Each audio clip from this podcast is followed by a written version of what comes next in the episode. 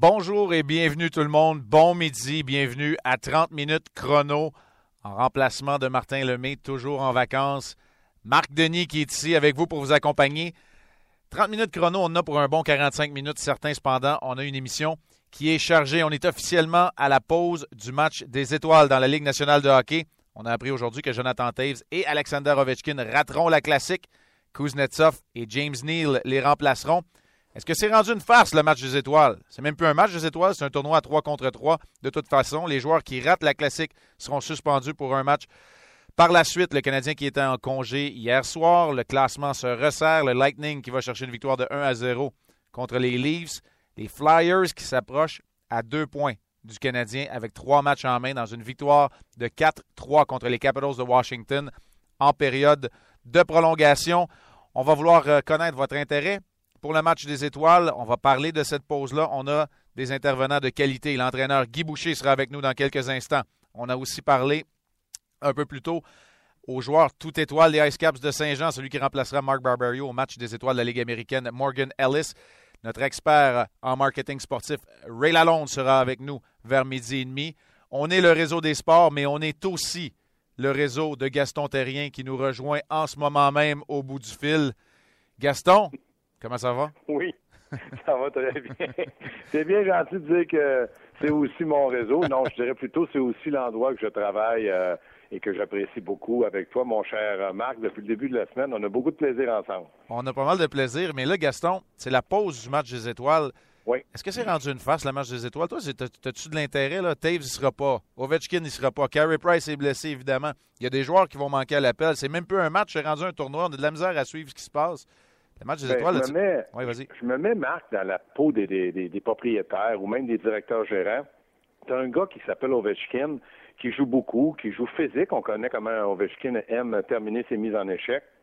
Tu es dans une course pour finir premier ou même deuxième dans la Ligue nationale, même, même si tu, on, disait trop, dans les cinq premiers, et là tu te dis, euh, il est certainement fatigué, il a certainement de, de petites blessures cachées, sans pour autant être incapable de jouer. Et là arrive le match des étoiles où on demande beaucoup aux joueurs en- au point de vue spectacle. On va pas demander en- au point de vue travail, mais spectacle, le voyagement, faut que tu sois présent. Donc, euh, moi, si j'étais euh, propriétaire ou même directeur gérant, je dirais à mon joueur, écoute, euh, j'aime mieux que tu te reposes parce que j'aime beaucoup mieux que tu nous serves comme joueur et, euh, je veux dire, en pleine forme, que servir la Ligue nationale pour un peu euh, du marketing ou quoi que ce soit. Je me rappelle très bien quand j'étais en Europe, lorsque j'ai euh, j'ai commencé ma carrière en Suisse, je suis allé en enfance et j'ai eu la citoyenneté européenne, française à ce moment-là, mais européenne par la suite. Et mon président avait fait écrire sur ma, ma clause de contrat euh, que tu- je ne participais pas, participais pas avec l'équipe nationale française parce qu'il fallait partir euh, trois semaines à Noël, une semaine en début du camp d'entraînement. Ouais. Pour deux raisons. J'étais joueur-entraîneur et il a dit il va falloir trouver quelqu'un pour te remplacer. Deux, et euh, la deuxième le deuxième argument qu'il me donnait, il me disait, Gaston, s'il arrivait une blessure là, euh, nous, on a quand même, c'était un, un petit village, villard de Lens, en Haute-Grenoble. Il dit, on n'a pas les moyens financiers des grandes équipes ou des grandes villes. Donc, il m'avait euh, demandé si je, je voyais un inconvénient. J'avais dit non, parce que, premièrement, je voulais pas représenter un autre pays que le Canada, même si j'étais citoyen français, mais Ouais. je me disais, euh, j'aime mieux rester avec les origines que j'avais canadiennes.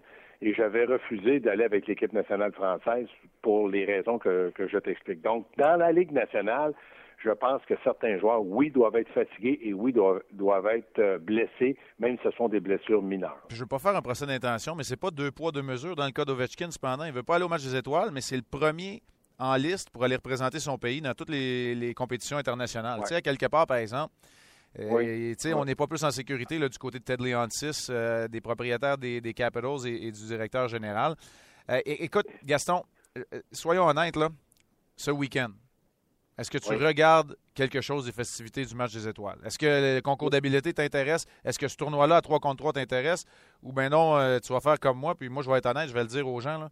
Je suis l'actualité de la Ligue nationale de hockey à tous les jours de façon très étroite, mais je ne suis pas certain que je vais être devant mon téléviseur en fin de semaine pour regarder ça. Toi?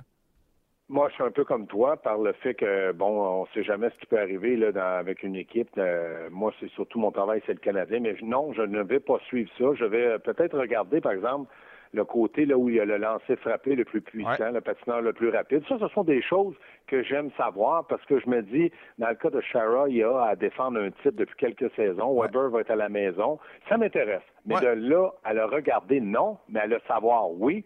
Mais le match 3 contre 3, pas du tout. Gaston, hier, le Canadien ne jouait pas. Puis là, je ne ferai pas mon, mon, sarcastique en disant donc ils n'ont pas perdu, mais le Canadien ne jouait pas, sauf que les Flyers, les Flyers se sont approchés à deux points avec trois matchs en main avec une victoire en prolongation. Le classement se resserre. Le Lightning de Tampa Bay est en train de creuser un certain écart avec le Canadien. Ils ont maintenant six points de priorité et le Lightning ainsi que les Red Wings ont toujours un match en main. Alors, le sujet d'hier euh, devient très pertinent encore une fois. Est-ce que ce matin, et là, il y a une bonne pause pour tout le monde, est-ce que ce matin, on peut officiellement dire que le Canadien, il est dans le trouble, ça, je pense qu'on est tous d'accord, mais que ça va prendre un petit miracle? Ça va prendre un petit miracle, mais tant qu'il y a de la vie, il y a de l'espoir. En tout cas, moi, c'est ce, que je crois, parce que sait-on jamais, mais ça va être de plus en plus difficile. Et je suis persuadé, lorsque Michel Terrien est parti euh, pour la pause du match des étoiles, il a regardé Philadelphie, il a dit, bon, c'est contre Washington. En principe, ils vont pas prendre de points là. Et malheureusement, quand tu le dis, ils ont pris deux points. C'est la même chose quand Michel Terrien regarde son, calendrier, sans pour être autant arrogant ou euh, ne pas penser qu'il peut gagner ou perdre. Il y a des matchs où il dit on devrait gagner, ça va être plus difficile. Donc, il y a plusieurs arguments qu'on peut aller. Mais c'est certain que pour, le, pour le Canadien, s'il fallait que Philadelphie entre dans la course aux séries, mhm. ça devient une autre formation. Et là, plus tu as de formation, plus tu as de, de chances qu'à un moment donné, il y en a une qui trébuche deux. Mais s'il y en a cinq, six qui vont trébucher, et euh, sait-on jamais, ben, le Canadien de Montréal peut continuer à perdre quelques matchs, ce qu'on souhaite pas, mais ça pourrait arriver. Donc, ça pourrait être très pénible, le retour au jeu du côté du Canadien de Montréal, euh, après la, pause du match des étoiles contre les Flyers de, Philadelphie. Oui, parce que ce match-là prend une importance euh, assez grande, parce que les Flyers sont à 50 points. Ils ont trois matchs en main. C'est l'équipe qui a joué le moins de matchs dans l'association Est, ou du moins des équipes qui sont en train de se battre. Buffalo, Toronto, Columbus, c'est pas mal éliminé. Mais là, Philadelphie, euh, on n'a pas le choix de les inclure dans la conversation. Donc, ce match-là au retour, parce qu'on disait c'est une séquence pour le Canadien de sept matchs contre des équipes qui ne sont pas dans les séries. Sauf qu'en perdant mhm. tes deux matchs contre Columbus, je, veux bien, je veux bien croire que les équipes ne sont pas dans les séries. Sauf que là, tu te retrouves à jouer des matchs contre les Flyers, contre les Sabres de Buffalo qui peuvent jouer les troubles fêtes. Il y en a à chaque saison, si on le sait. C'est un match en fin de semaine, la fin de semaine du Super Bowl contre les Hurricanes de la Caroline aussi. Alors, tous les matchs vont être importants. Gaston, avant de te laisser, je veux absolument qu'on parle de cette pause-là. Aujourd'hui, on demande à nos auditeurs, est-ce que la pause, elle est salutaire? On a parlé abondamment. Bon, oui, Gilbert va être prêt à faire son retour au jeu. Je ne suis pas certain de son impact. Mais est-ce que cette pause-là, selon toi, elle est plus salutaire pour des gars comme Markov et Plekanec qui semblent être incapables de maintenir le rythme maintenant? Oui, pour les, les, joueurs, disons, les plus âgés, même pour euh, d'autres joueurs dans d'autres formations, mais ah je pense que certainement du côté de Markov va l'apprécier, du côté de Plekanec aussi, faire le vide dans la tête.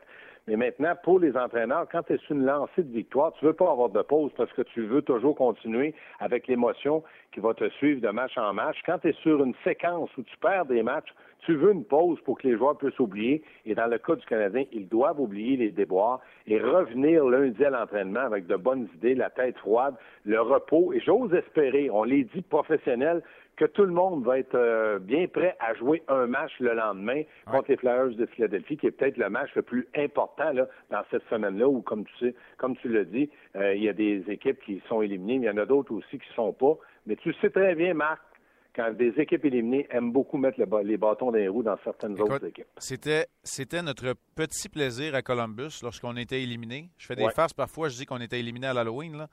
on a eu des, débuts de saison parfois très laborieux. C'était notre plaisir de dire qu'on affrontait une équipe, là, un must-win en, anglais. Là. Un match qu'il fallait absolument qu'ils gagnent. Tout ce qu'on voulait faire, c'était leur mettre des bâtons dans les roues. Jouer les troubles fêtes, jouer les troubles fêtes, les empêcher de se qualifier. Et c'est de cette façon-là que tu réussis à avoir ta motivation. Parce que les joueurs du Canadien ont le bâton un petit peu serré. On a, euh, tu sais, j'avais peur d'être capable de ne pas être capable de tenir la barre seul sans toi à mes côtés aujourd'hui, Gaston. Je suis content que tu aies participé au show, mais on a une émission qui est très chargée. Je te laisse aller. Profite de la pause du match des étoiles également. Reviens-nous en forme, toi aussi. Je ne parlerai pas des joueurs les plus âgés là, du côté de RDS. Je vais parler de nos vétérans aguerris cependant quand je parle de toi, Gaston. Merci beaucoup d'avoir été là. Tu es bien gentil, Marc, mais il y a une chose est sûre, il y a plein de petites inquiétudes dans la vie, mais moi, j'avais aucune inquiétude pour que tu puisses faire aujourd'hui 30 minutes chrono. Bonne journée. Merci, Marc. Merci, Gaston. Salut.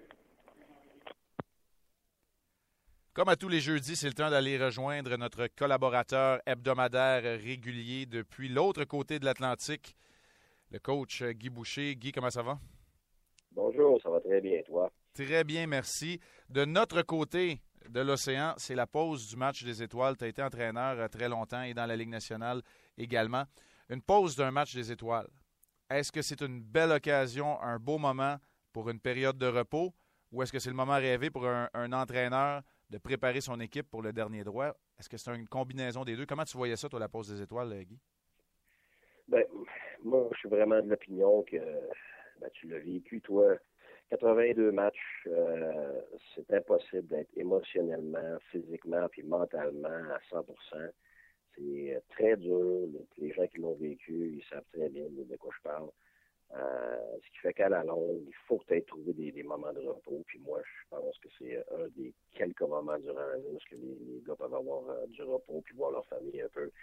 Euh, alors moi, c'est toujours, toujours le repos avant tout, parce que le repos, c'est une arme, surtout à ce niveau-là. L'ingrédient numéro un, hein, c'est l'enthousiasme. John Wooden, et, sa pyramide de succès, je ne sais pas si tu es familier avec ça, mais pas des entraîneurs le sont. Euh, lui, euh, c'est deux pierres angulaires, c'est l'éthique de travail, mais l'autre pierre angulaire, c'est l'enthousiasme. Puis la seule manière d'avoir de l'enthousiasme, c'est, justement être assez reposé pour pouvoir en avoir. Alors pour moi, le repos, c'est une arme. Et le plus de repos possible, de mieux c'est. Donc, quand la nouvelle est tombée ce matin ici que Jonathan Taves et Alexander Ovechkin allaient rater le rendez-vous de la Classique des Étoiles, tu l'entraîneur des Blackhawks de Chicago, des Capitals de Washington, tu es content de cette décision-là, dans le fond? Oui, tu veux faire plaisir aux partisans, mais en même temps, euh, quand ces joueurs-là sont pas là, il y a des raisons. Euh, je pense qu'ils sont les premiers à pas vouloir éviter euh, cet honneur-là, euh, puis, leur présence, parce qu'ils sont quand même des gens très fiers, puis les choisis, c'est un honneur.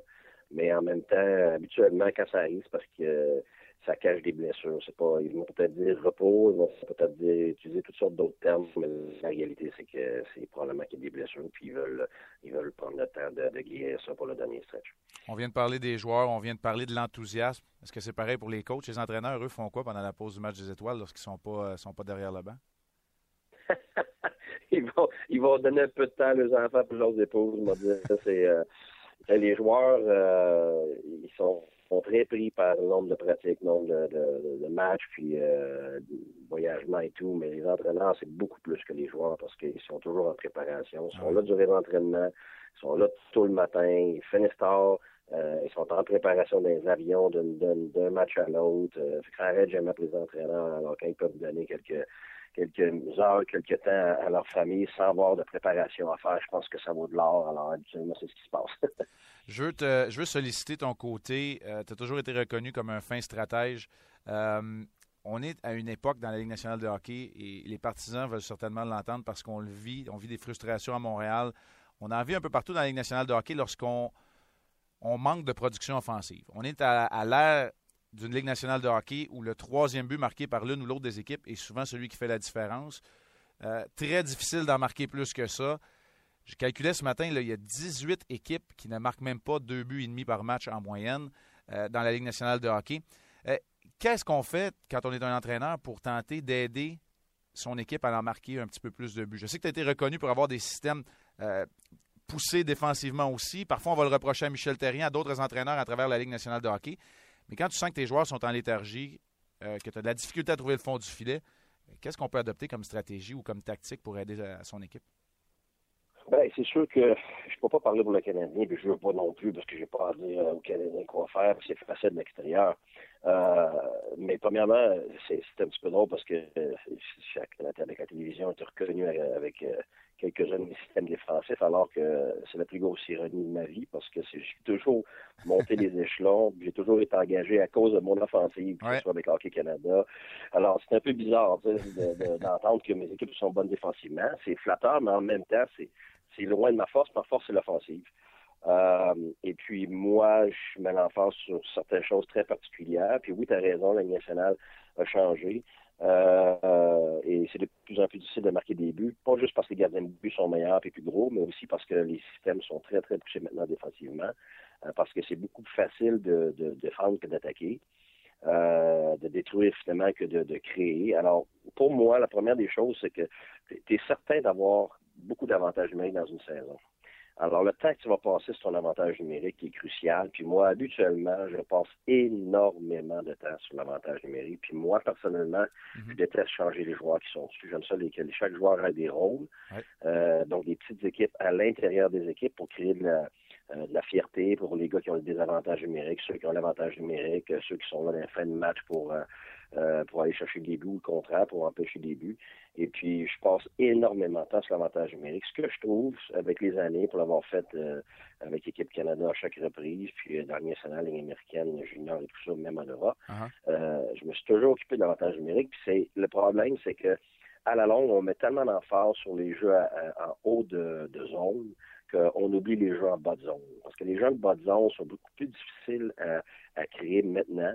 Mhm. Euh, mais surtout, les joueurs ont tendance à penser qu'il n'y a pas d'espace, puis on n'essaie même pas d'en créer en bas de zone. Ce qui fait que euh, la plupart des avantages numériques deviennent unilatérales. Euh, ils ont quelques, quelques joueurs qui deviennent des, les menaces dans le haut, mais plus tu avances en saison, plus les avantages numériques sont, euh, sont préparés. Puis les joueurs maintenant bloquent des, euh, énormément de lancers. Tu as presque des avantages numériques, tu as presque quatre gars qui vont, quatre, quatre, autres gardiens de but en plus de ton gardien de but. Ce qui fait que, euh, en anglais, on dit your fronted. Tu, as des joueurs qui, qui font face au lancer.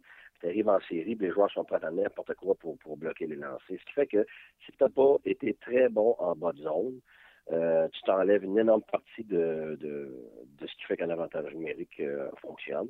L'autre chose aussi, c'est que euh, en avantage numérique, tu as juste 30 secondes de setup, de, de, de, moment où ce que tu vas avoir en, pattern dans un, deux minutes, en, moyenne, quand on parle play très bon. Ça veut dire que pendant une minute et demie de temps, quand tu es capable de t'installer.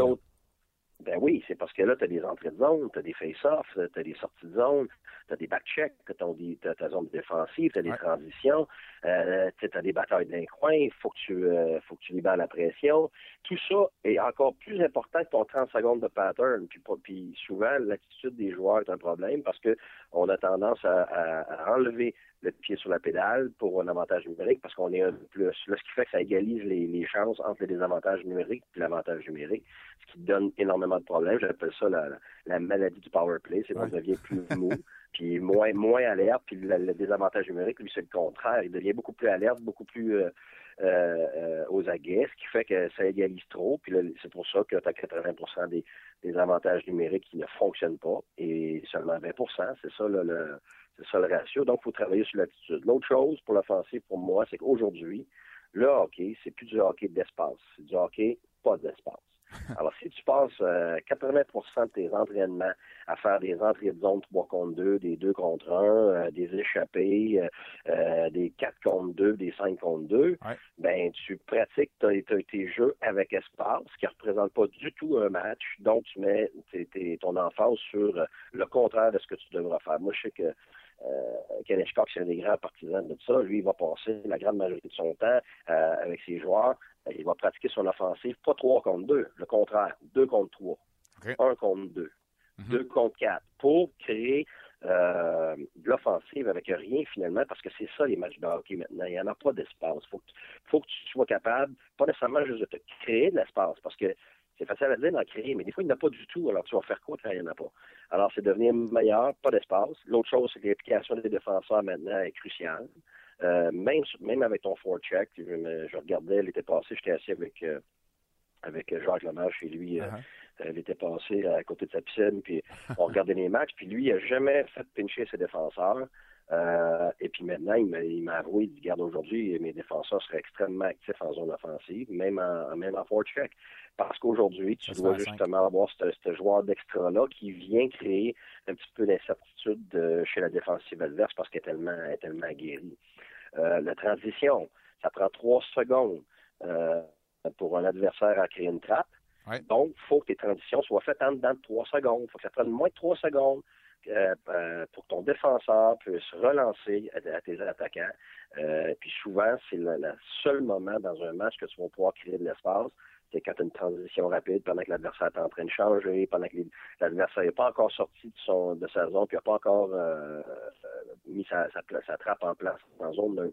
Donc, transition énormément de temps. Puis la dernière chose que je dirais probablement, euh, puis ça, moi, je suis un grand, grand partisan de ça, euh, c'est que l'offensive, pour moi, c'est à l'intérieur des au jeu. Tout ce qui est à l'extérieur. Euh, j'étais très Oui, on se force il faut se forcer à l'intérieur des points de mise au jeu, avec la rondelle et sans rondelle. Puis un des gros problèmes des équipes habituellement qui ne marquent pas quand on regarde, c'est la raison principale. C'est qu'il y a seulement un joueur à l'intérieur, euh, où il est en retard. Euh, les joueurs restent à l'extérieur des points de mise au jeu. Donc, c'est très facile pour l'équipe adverse de défendre. Les autres sont à l'intérieur, tu es à l'extérieur. Euh, tu, te promènes, tu fais du cycling euh, d'un coin. C'est très beau. Ah oui, trois, quatre passes. Ah, c'est du, du, du possession qui appelle maintenant possession de rondelle. C'est le gros terme. Oui, mais tu, possèdes la rondelle pendant 30 secondes. Tu n'as rien fait. Tu n'es pas, pas allé à l'intérieur avec la rondelle et sans rondelle. Donc, tu n'as mis aucune pression sur l'adversaire. Puis là, tu es fatigué. Euh, l'équipe défensive t'arrête, puis part, puis toi, tu es fatigué pour aller descendre, tu es fatigué pour, pour attaquer. Donc, euh, moi, je suis très partisan de, de, possession de rondelle, mais pas juste parce que tu l'as longtemps, mais surtout parce que tu l'as souvent. Parce que tu rentres à l'intérieur, il y a des rebounds, t'es premier, tu te reviens à l'intérieur, tu as un lancé au filet, mais avec, avec des joueurs qui sont capables de la ramener immédiatement à l'intérieur des premiers au jeu. Et, et, et, puis après ça, quel genre d'attaque que tu feras par rapport à, au blue paint, c'est-à-dire la, peinture bleue euh, du gardien de but? C'est pas juste des... Ça, l'arme de prédilection pour réussir à rentrer à l'intérieur, c'est la grosseur, le physique, la robustesse ou c'est la vitesse? C'est la vitesse. C'est la vitesse, surtout dans l'hockey d'aujourd'hui. Puis le, plus gros problème, mais moi, ça fait 20 ans que je suis entraîneur, je passe, je, dirais à peu près 60% de mon temps à convaincre puis à prouver aux joueurs qui ont plus, qui ont plus de, de temps qu'ils pensent s'ils ralentissent pas. Mais c'est un, c'est très, très difficile. Les joueurs ont souvent tendance à ralentir pour rien, aller directement sur les défenseurs, donc s'enlever de l'espace, euh, perdre leur vitesse. Euh, même sans rondelle, ils vont aller directement sur les défenseurs adverses. Ben Finalement, ils sont même pas disponibles. Euh, tu veux déborder un défenseur, euh, je peux le montrer sur la vidéo, puis les joueurs sont toujours surpris de leur vitesse, comme quoi ils sont en train de battre un joueur un pouce à la fois. Ils ont toujours tendance à penser qu'il n'y en a pas d'espace, puis ils ne seront pas capables. J'ai eu quelques joueurs dans le passé qui n'étaient pas des superstars, mais là, comme Tom Payet, par exemple, est exceptionnel pour ça. C'est un récupérateur de rondelles parce qu'il était très vite, ralentissait pas en entrée de zone, se forçait à l'intérieur continuellement, donc créait des choses pour les autres. Pas nécessairement que lui allait marquer un but, mais créait le chaos, j'appelle, en zone offensive. Quand tu crées quand tu crées pas de chaos, tu es toujours en belle possession de rondelles, faut pas oublier que la zone défensive adverse aussi est en belle possession. Alors, il faut que tu crées, faut que tu crées de l'incertitude. Et puis ça, ça se pratique. C'est pas juste le demander. Si tu veux juste le demander, le demander, tu ne l'auras jamais. Je veux te parler. moi, ça, c'est. Oui, vas-y. ben, juste avant de te laisser aller, je veux, te parler d'un joueur. Tu m'as parlé de, certains joueurs que tu as coachés. Tu viens de me parler de Tom Pyatt. Moi, je veux te parler d'un vrai, vrai All-Star parce qu'il y a une situation qui est en, en, pleine évolution dans la Ligue nationale de hockey. Steven Stamkos, la situation contractuelle, il y a des informations qui sont sorties. Je ne veux, veux, pas savoir s'il va rester à Tampa parce que c'est impossible pour l'instant d'être capable de mettre le, doigt dessus. Je suis convaincu que Steve Eiserman va tout faire, mais c'est une négociation. Moi, ce que je veux savoir, c'est est-ce que la situation, toi connaissant Steven Stamkos, à court terme peut devenir une distraction là-bas à Tampa, qui viennent gagner 9 de, leur, de leurs 11 derniers matchs? Ben, je pense que la réponse, tu viens de, tu viens de les mettre là. Ils ont gagné 9 matchs alors qu'ils savent très bien que, que cette impasse-là dure depuis des mois. Ouais. Ce qui fait que, selon moi, premièrement, le type d'individu que Stamkos est, c'est pas du tout le genre à créer euh, de la polémique euh, tous les jours. Tu sais, il y a certains individus, là, ils vont faire embarquer les autres dans leur jeu, ils vont être euh, ils vont être très très vocales. Euh, tu vas avoir du bougonnement, tu vas avoir des réactions mm-hmm. qui sont qui sont pas nécessairement soit acceptables ou ou euh, qui vont aider ton équipe. Puis lui, c'est pas du tout, mais pas du tout le genre à, amener ce genre d'attitude-là. Donc pour moi, lui en particulier, non, pas du tout. Je pense que écoute, ça se peut qu'il soit échangé si s'il décide d'aller d'aller cet été puis voir qu'est-ce qu'il peut avoir. Euh, puis là, évidemment, quand il y a un échange, ben là, c'est sûr que là, ça, ça, ça chambarde une équipe, surtout un joueur de ce ouais, ça, ça, serait, ça serait ça, la, distraction ultime, elle serait là. C'est ça. La, distraction, ça va être seulement s'il est échangé. Mais, tant qu'il n'est pas échangé, moi, je pense qu'il n'y a, pas de distraction. Euh, les joueurs aussi sont, sont habitués. Hein. Ben je pense que ce genre de distraction-là est beaucoup plus dans les médias, beaucoup plus chez les partisans qu'elle est à l'intérieur des équipes. Moi, je me suis aperçu de ça en coaching national. J'aurais pas pensé ça avant, mais tout ce qui est euh, tout ce qui est chambardement, euh, échange, un joueur qui a, des, qui, a, des problèmes, il a fait des niaiseries hors glace. Euh, uh-huh. Honnêtement, là, ça dérange 5% peut-être dans ta chambre, mais 95 de, de, mais ça ce qui fait... dérange, c'est ce qui, vient de l'extérieur. C'est nous autres. Ça remplit les, ça remplit les zones. C'est les médias. On grossit ça, je ne sais pas par combien, puis ça devient quelque chose qui est... Souvent, personne n'en parle dans le vestiaire, mais là, tout le monde en parle à la parce que tout le monde nous le rappelle. Ça. On se pose la question tous les jours. Ça remplit les zones, ça fait, ça fait imprimer des, des pages de journaux. Très intéressant, comme toujours. Coach, merci beaucoup de ta disponibilité. On se reparle très bientôt. Guy Boucher. Ben, merci, ça fait plaisir, n'importe quand.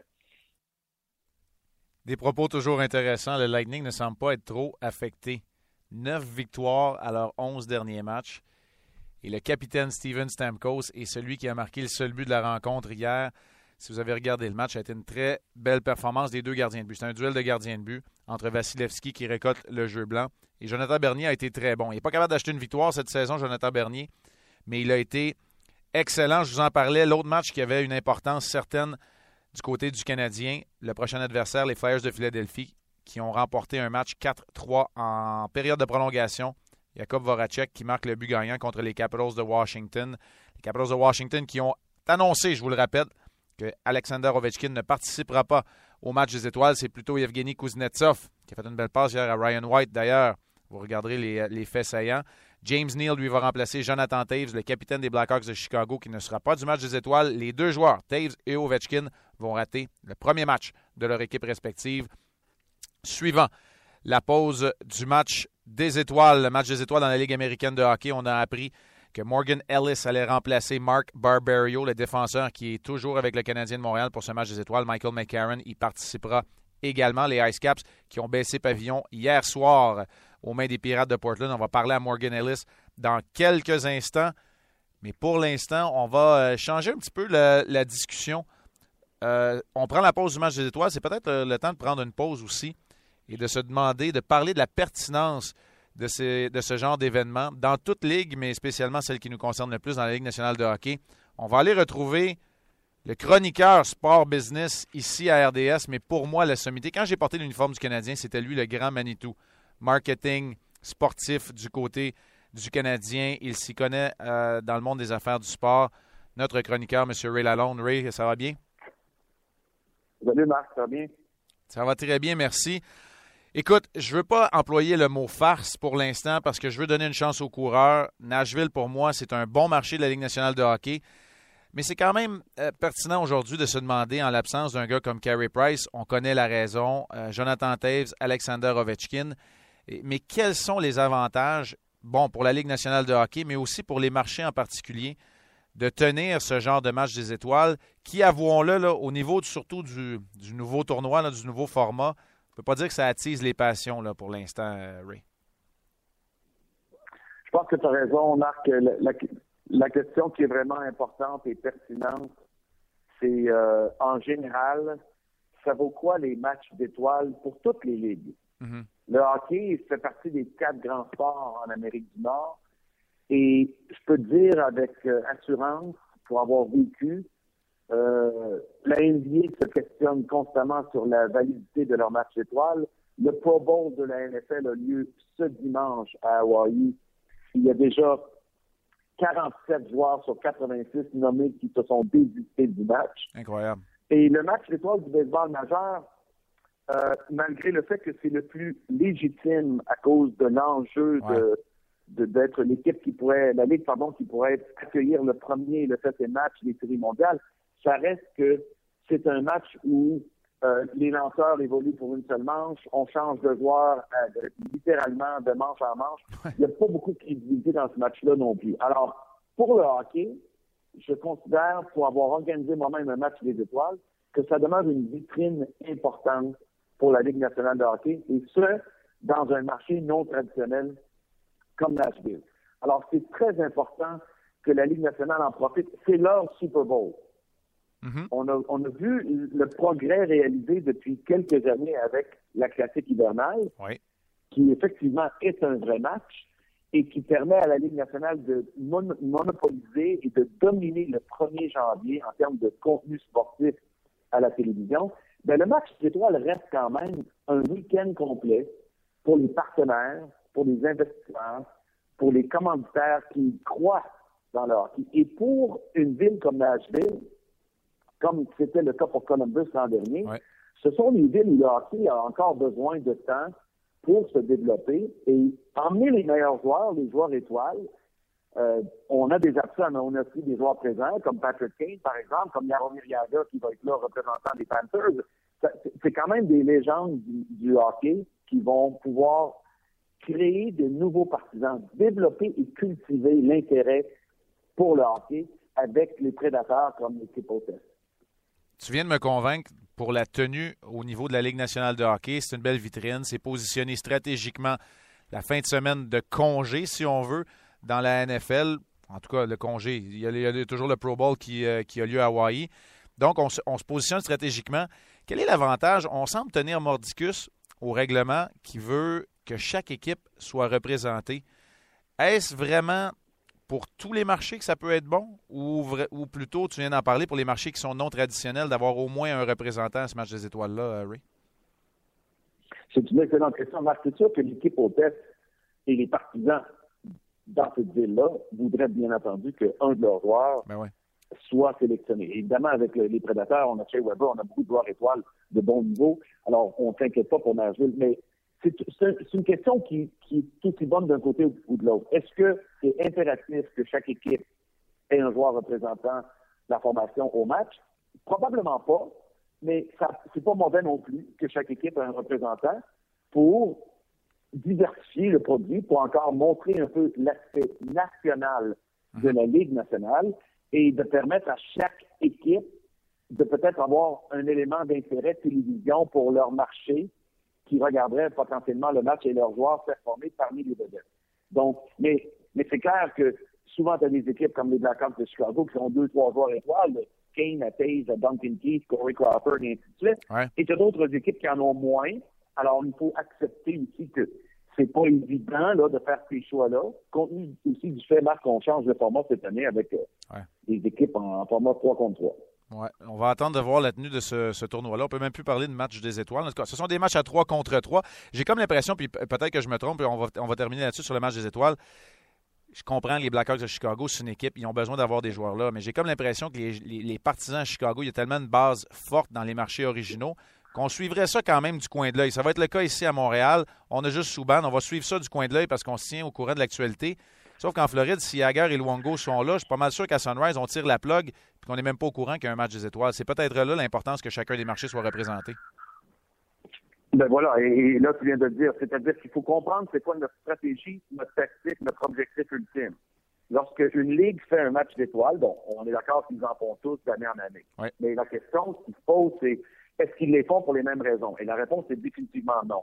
Le hockey est un sport en développement aux États-Unis. Malgré la force du niveau mineur, à cause du grand bassin de joueurs existants aux États-Unis, on voit aussi que les Américains performent de plus en plus dans le championnat du monde junior. Alors, ils ont vraiment des joueurs qui sont égaux à ceux qui existent au Canada.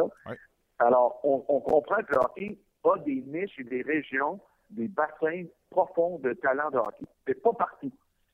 Mais c'est certainement pas ce que c'est à Montréal pour le hockey ou à Toronto en particulier. Et c'est surtout pas ce que c'est pour des joueurs de basketball, des joueurs de football, des joueurs de baseball. Alors, on doit encore mettre 25 à 50 ans, c'est-à-dire une ou deux ou trois générations, mm-hmm. pour espérer que le hockey devienne ancré, enraciné profondément dans les cultures des Américains. Donc, donc c'est important d'avoir cette grande vision, Marc, à long terme de qu'est-ce qu'on tente d'accomplir quand on fait un match d'étoiles. C'est ce qui va dicter les décisions, à savoir, on prend-tu juste les meilleurs ou on en prend un par équipe? Est-ce que c'est un match champion contre regroupement d'étoiles? Comment? Mais à la fin, Marc, le défi demeure le même. Pour le moment, ce match-là, comme le match de l'NBA dans quelques semaines, comme le match de la NFL dimanche, ça n'a vraiment pas beaucoup de valeur ou d'enjeu. Et, et, quand des matchs se terminent 14 à 12 ou dans la NBA 150 à 140, ben, on bloque pas les lancers, il n'y a pas de mise en échec, on ne joue pas trop fort défensivement, on fait beaucoup plus de passes que nécessaire pour être ultra généreux dans, Alors, mais il faut juste comprendre quel est notre objectif. Qu'est-ce qu'on tente de faire avec ce week-end-là? Puis ça, c'est la décision de Gary Bettman et ses lieutenants, à savoir est-ce qu'on accomplit notre objectif. Parce que forcément, en termes d'enjeux, ça vaut pas très, ça vaut pas très cher, mais c'est quand même quelque chose pour les gens de Nashville de voir arriver Patrick Kane, de voir arriver des joueurs de ce niveau-là dans leur ville euh, pour un match d'étoiles où, pour une fois, ils sont pas l'adversaire qu'on doit huer, mais ils font partie des équipes qu'on peut encourager, des joueurs qu'on peut saluer. Oui, donc c'est important pour la visibilité et pour le spectacle. Et ce que je retiens euh, là-dedans aussi, et c'est peut-être rafraîchissant dans un monde où on est euh, dans l'instantanéité et les performances, les résultats, c'est qu'il faut avoir une vision à long terme. C'est la raison pour laquelle on a un chroniqueur de sports business à RDS. je, te, rajouterais, Marc, là-dessus, là, sur ce point, c'est que comme c'était le cas à Columbus, et comme c'est le cas à, Nashville cette année, Gary Bettman se doit, comme commissaire, de distribuer un peu cette vitrine-là ça serait facile d'être toujours à Montréal, Toronto, New York, Boston. Ben Mais lui, il a, l'obligation de développer dans les marchés non traditionnels. L'an dernier, il y avait quand même eu un impact économique d'à peu près 15 millions de dollars d'argent dépensé à Columbus qui venait des visiteurs. 10 000 nouveaux visiteurs dans la région de Columbus. Columbus, Marc, tu connais la ville. Ben C'est pas nécessairement Los Angeles c'est pas nécessairement Miami. On ne va pas à Columbus automatiquement comme choix pour une destination vacances. Alors, ça a été important pour la ville de Columbus de recevoir ces visiteurs-là, de leur montrer avec fierté leur région. C'est la même chose pour Nashville ce week-end. Oui, je suis d'accord. De toute façon, ce sera toujours le temps. Toronto va avoir sa Coupe du Monde dans quelques instants. On change, on change d'horizon et avant de te laisser, euh, je vais te laisser développer là-dessus. On veut surtout pas faire de bashing. On veut être loin d'être négatif. Mais moi, je vais te le dire, là, ce, qui, ce qui est venu me chercher dans l'actualité, c'est le compétiteur en moi, c'est l'athlète. De penser qu'on pourrait jeter l'éponge quand tu es dans un vestiaire de la Ligue nationale de hockey, c'est impossible. Tu continues de te battre jusqu'à la toute fin, selon les éléments qui sont à ta gauche et à ta, et à ta droite. Quand tu joues au hockey, tu joues pour gagner à chaque match, à chaque présence. Quels sont pour l'instant les impacts, cependant, de cette série noire que connaît le Canadien. Je ne veux pas entendre parler là, de, comme tout le monde le fait, puis analyse qu'un match de série, c'est 2 millions de moins, c'est 3 millions, c'est 10 millions. C'est pas ça que je veux savoir. Au niveau de la marque, au niveau du marketing, au niveau du marché, ce qu'on vit du côté du Canadien dans cette série prolongée, Ray, ça a certainement un impact. Je voulais juste entendre un petit peu là-dessus. Euh, quand on est dans les, dans les souliers de Jeff Molson, quand on passe à travers une, une période noire comme c'est le cas pour le Canadien. Alors, c'est un grand sujet, Marc, et, comme tu le sais, il est analysé euh, de fond en comble par des dizaines de journalistes spécialistes ici à Montréal et au Québec et au Canada. Euh, la déconfiture des Canadiens actuels, c'est quelque chose qui n'a pas été vu depuis des décennies. Alors, c'est vraiment, euh, c'est vraiment choquant et, c'est vraiment troublant pour la Ligue nationale de voir une équipe dans la même saison approcher le record du meilleur début de saison dans, dans l'histoire. Et et quelques mois plus tard seulement, euh, entrer dans leur pire léthargie de leur existence ou presque. Alors, c'est vraiment euh, incompréhensible ce qui arrive là. Mais quand on se met à la place de Jeff Monson ou des propriétaires des Canadiens, on revient sur l'aspect, c'est un investissement. Ça a coûté cher, les Canadiens, en 2008-2009, pour faire cette transaction-là. Ça approchait les 600 millions de dollars. Alors, quand tu es un investisseur dans une équipe professionnelle, à la fin, tu es aussi un, partisan, en quelque sorte, ben un fan, parce que tu apprécies, puis tu veux entrer dans la famille des propriétaires. Mais, Marc, beaucoup de ces investisseurs-là le font aussi pour l'argent, pour l'investissement, justement, parce que les équipes professionnelles de sport aujourd'hui continuent d'augmenter leur valeur d'année en année, mhm. parce que l'industrie fait en sorte qu'il ne semble pas avoir de, de plafond les contrats de diffusion télé augmentent à chaque année. Les salaires des joueurs augmentent, le cap salarial augmente et les revenus des ligues, respectivement les quatre, continuent d'augmenter. Alors, c'est un très bon investissement que d'aller dans une équipe sportive. Mais donc, il ne faut pas oublier que une des obligations d'un propriétaire d'équipe ou d'un leader comme M. Moulton, ben lui, il a des comptes à rendre aux propriétaires, aux investisseurs. Ceux qui y ont cru il y a 6-7 ans, en 2008, 2009, qui ont investi avec lui, ben à la fin, ça prend un retour sur l'investissement. Alors lui, Jeff Monson, il faut qu'il dise dans sa tête, c'est très bien que mon directeur gérant ait calmé la tempête. Euh, c'est bien qu'on ait une pause d'une semaine, de jours pour réfléchir à tout ça. Mais à la fin, tu l'as dit, effectivement, on peut calculer à limiter le nombre de matchs de périmatoires qui pourraient être ratés, puis ça se calcule tout ça. Mais à la fin, les propriétaires qui ont investi, eux, à chaque année, reçoivent l'état financier. Eux, à chaque année, reçoivent le retour sur leur investissement. Et pour eux, c'est d'abord une obligation de savoir que l'équipe est dans la bonne direction et qu'on a un plan. Je me souviens très bien que M. Monson avait dit que ça va être différent à l'arrivée de Marc Bergevin et à l'arrivée de cette nouvelle gestion-là. Mais être différent, là, c'est un mot dangereux, là. Parce qu'il faut toujours se rappeler que c'est très difficile de gagner dans le sport aujourd'hui. Il y a 30 équipes, ils vont tous faire. Il y en a une qui sort gagnante à la fin, 29 autres qui ne sont pas perdants pour autant, mais qui n'ont tout simplement pas gagné. Et les Canadiens ont bâti beaucoup d'espoir envers leurs partisans depuis quelques années avec de très bonnes performances en série. Et avec Et imagine qu'ils ne feraient pas les séries cette année, Marc. Oui. Alors, tu comprends que une des choses, quand on parle de la marque, puis le marketing, puis la mise en marché, puis la valeur, puis la perception, ben, c'est de dire, pas vrai, on recommence pas encore une fois. On ne fera pas les séries où on est, on est en danger, mettons, de ne pas faire les séries. Ouais. Imagine comment le partisan perçoit sa relation avec son équipe. Imagine comment l'investisseur, lui, se dit peut-être qu'on n'avait pas le bon plan. Peut-être qu'on n'était pas sur la bonne voie. Peut-être qu'on s'est fait tout un peu euh, rouler dans notre, dans notre croyance, dans notre foi, qu'on était plus aspirant qu'on l'est vraiment à la Coupe Stanley. Donc, il va y avoir un questionnement. aller dans le Ça amène un questionnement profond. Absolument. Et puis, ça fait en sorte que les gens dans la communauté perdent un peu confiance. Ouais. Et les, les partisans sont déçus. Parce que les partisans dans le sport, Marc, tu le sais, ils gagnent et ils perdent avec toi. Ah oui. Ils souffrent autant. Oui, ils critiquent. Mais à la fin, il aime bien mieux parler des succès des Canadiens et de l'ambition de gagner la Coupe Stanley que d'aller se morfondre le lendemain en disant qu'est-ce qui se passe avec notre équipe? Ça se pas qu'un seul joueur affecte l'équipe autant que ça. Alors, les partisans, là, ils sont pas dans un mode positif. L'engouement n'est plus là. L'atmosphère est très passive. Et ça, c'est dur pour le marché. Donc, il y a un revirement qui doit faire ici en mise en marché, Marc, pour redonner espoir et confiance aux partisans. Et la meilleure chose que le Canadien pourrait faire, c'est de se sortir de ce marasme sur la patinoire. Ça donnerait un gros coup de main aux gens qui s'occupent de cette mise en marché. Ray, c'est tellement intéressant. J'en parlerai des heures. Je suis certain que nos auditeurs l'apprécient aussi. On a la chance d'avoir la sommité dans le monde des affaires du sport avec nous. Ray Lalonde, un gros merci pour ta disponibilité euh, ce midi. Merci, Marc. Ça me fait plaisir. C'est maintenant l'heure des commentaires des amateurs. Bon, ça va, Marc? Ça va très bien. Luc Dansereau qui se joint à nous pour euh, les commentaires de nos, euh, de nos auditeurs. On a, on a une émission chargée aujourd'hui, Luc. Absolument. J'ai failli rentrer en onde, pas de micro en plus. Pas de micro, ça, ça on n'entend rien dans ce temps-là. Merci beaucoup à tous d'être là pour vos commentaires. Je vous rappelle en- au, en- au départ que demain, 30 minutes chrono prend une pause.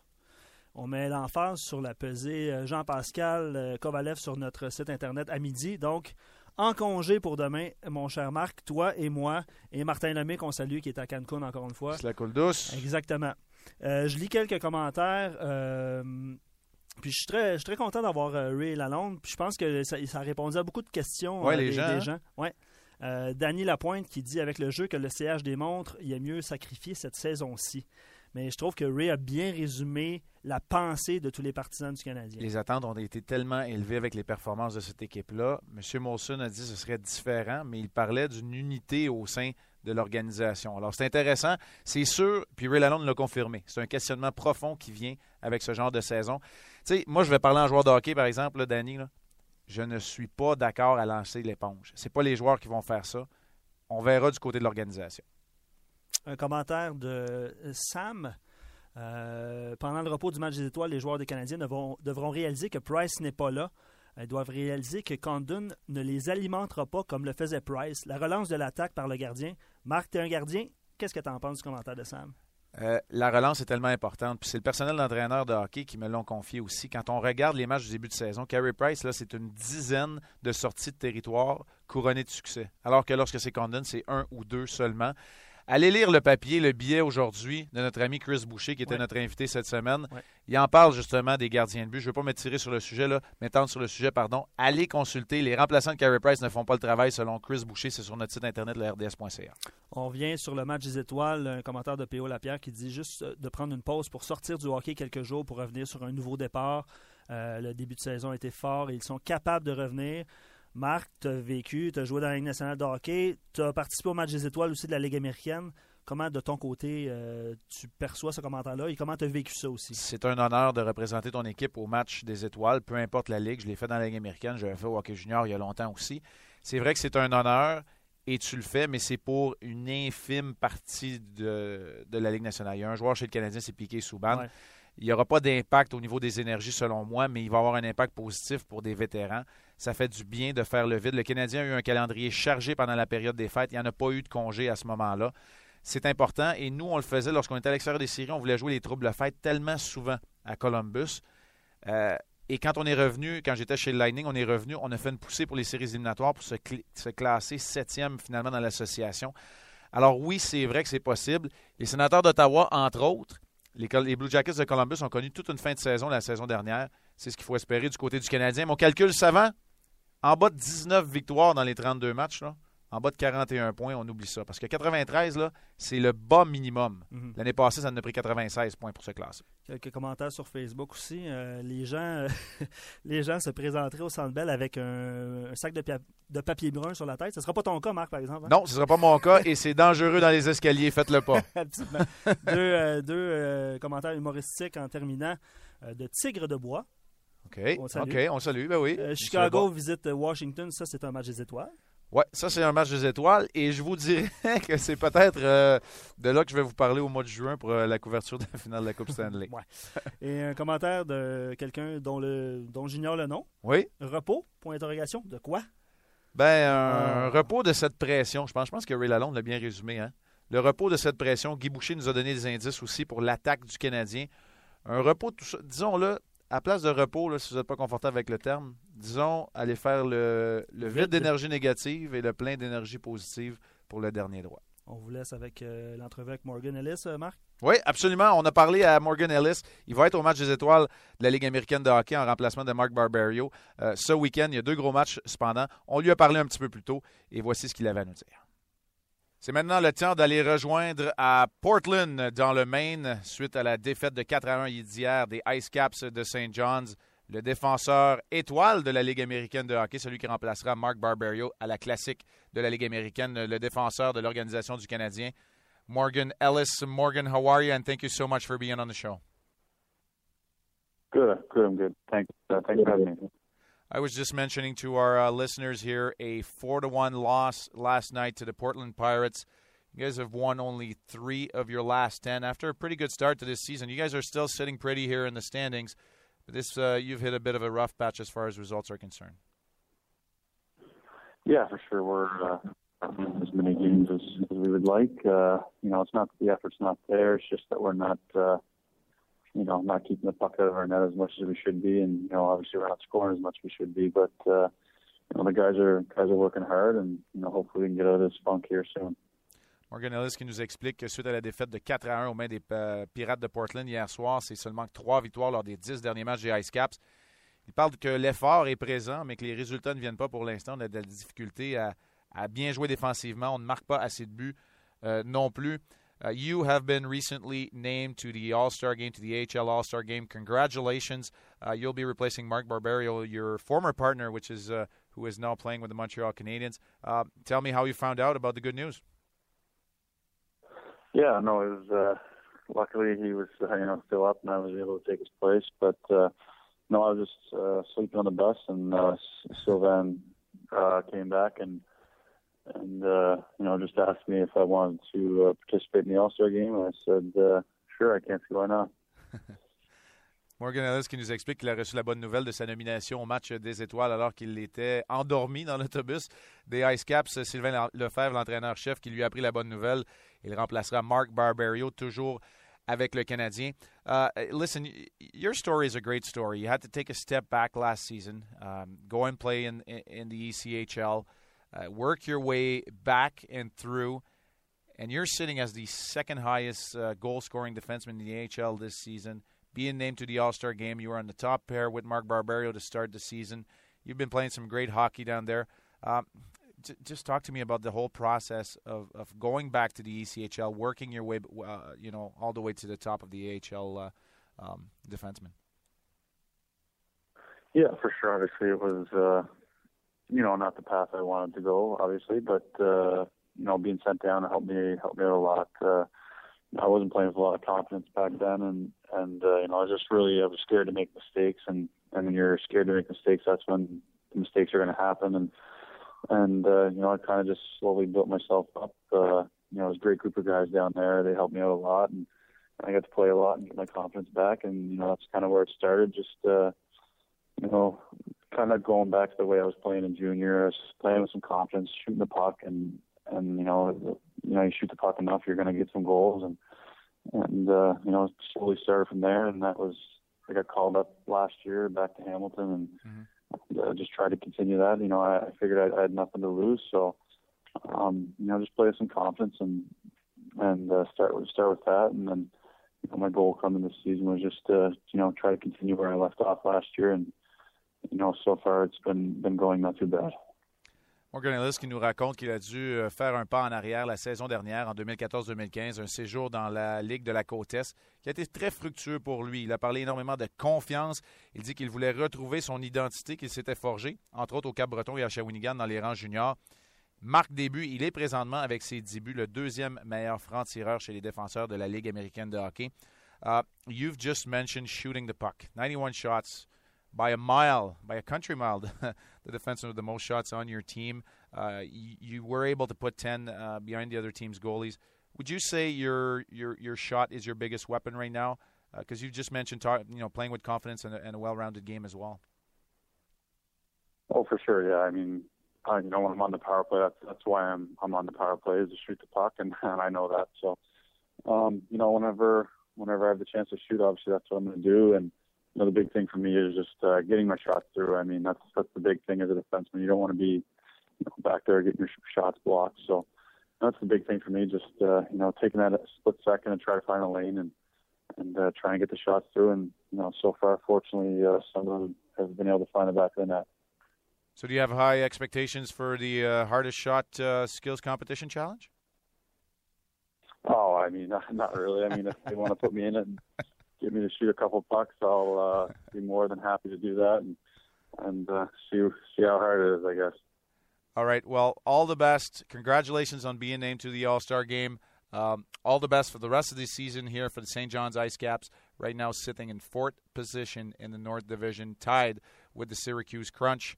A big game on Friday at Portland, at Saturday on Hartford before the All Star break. Morgan Ellis, thank you so much for being with us. Perfect. Thank you very much for your time. C'était euh, Morgan Ellis des Ice Caps de Saint John, match de la Ligue américaine qui sera, euh, match des étoiles de la Ligue américaine qui sera euh, dimanche à 20h. le concours d'habileté également et on espère que Morgan Ellis va réussir à tirer son épingle du jeu. C'est terminé pour aujourd'hui, l'émission est terminée. Je vous rappelle que 30 minutes chrono fait relâche vendredi. Nous serons de retour lundi en onde avec Martin Lemay. Le prochain match des Canadiens sera disputé à Philadelphie euh, le 2 février, donc mardi. Retour au Centre Bell mercredi contre les Sables de Buffalo. En attendant, je vous rappelle, euh, voilà la web diffusion euh, de la boxe demain de la PZ Jean-Pascal et Kovalev. Et je vous rappelle, entre deux matchs ce soir à 16h RDS Info, le 5 à 7, 17h RDS, Hockey 360 à 18h30, également RDS. Et ne manquez pas ce soir l'antichambre à 21h30. Denis Gauthier, Guillaume Latendresse, PJ Stock. Et ils se demandent, ils ont fait un sondage à travers la Ligue nationale, qui est le meilleur Québécois de la Ligue nationale? Manquez pas ça à l'antichambre. Martin, Martin Lemay sera à la barre de l'émission, évidemment, euh, lundi. Et je vous souhaite un excellent week-end. Et merci beaucoup d'avoir été là. À lundi.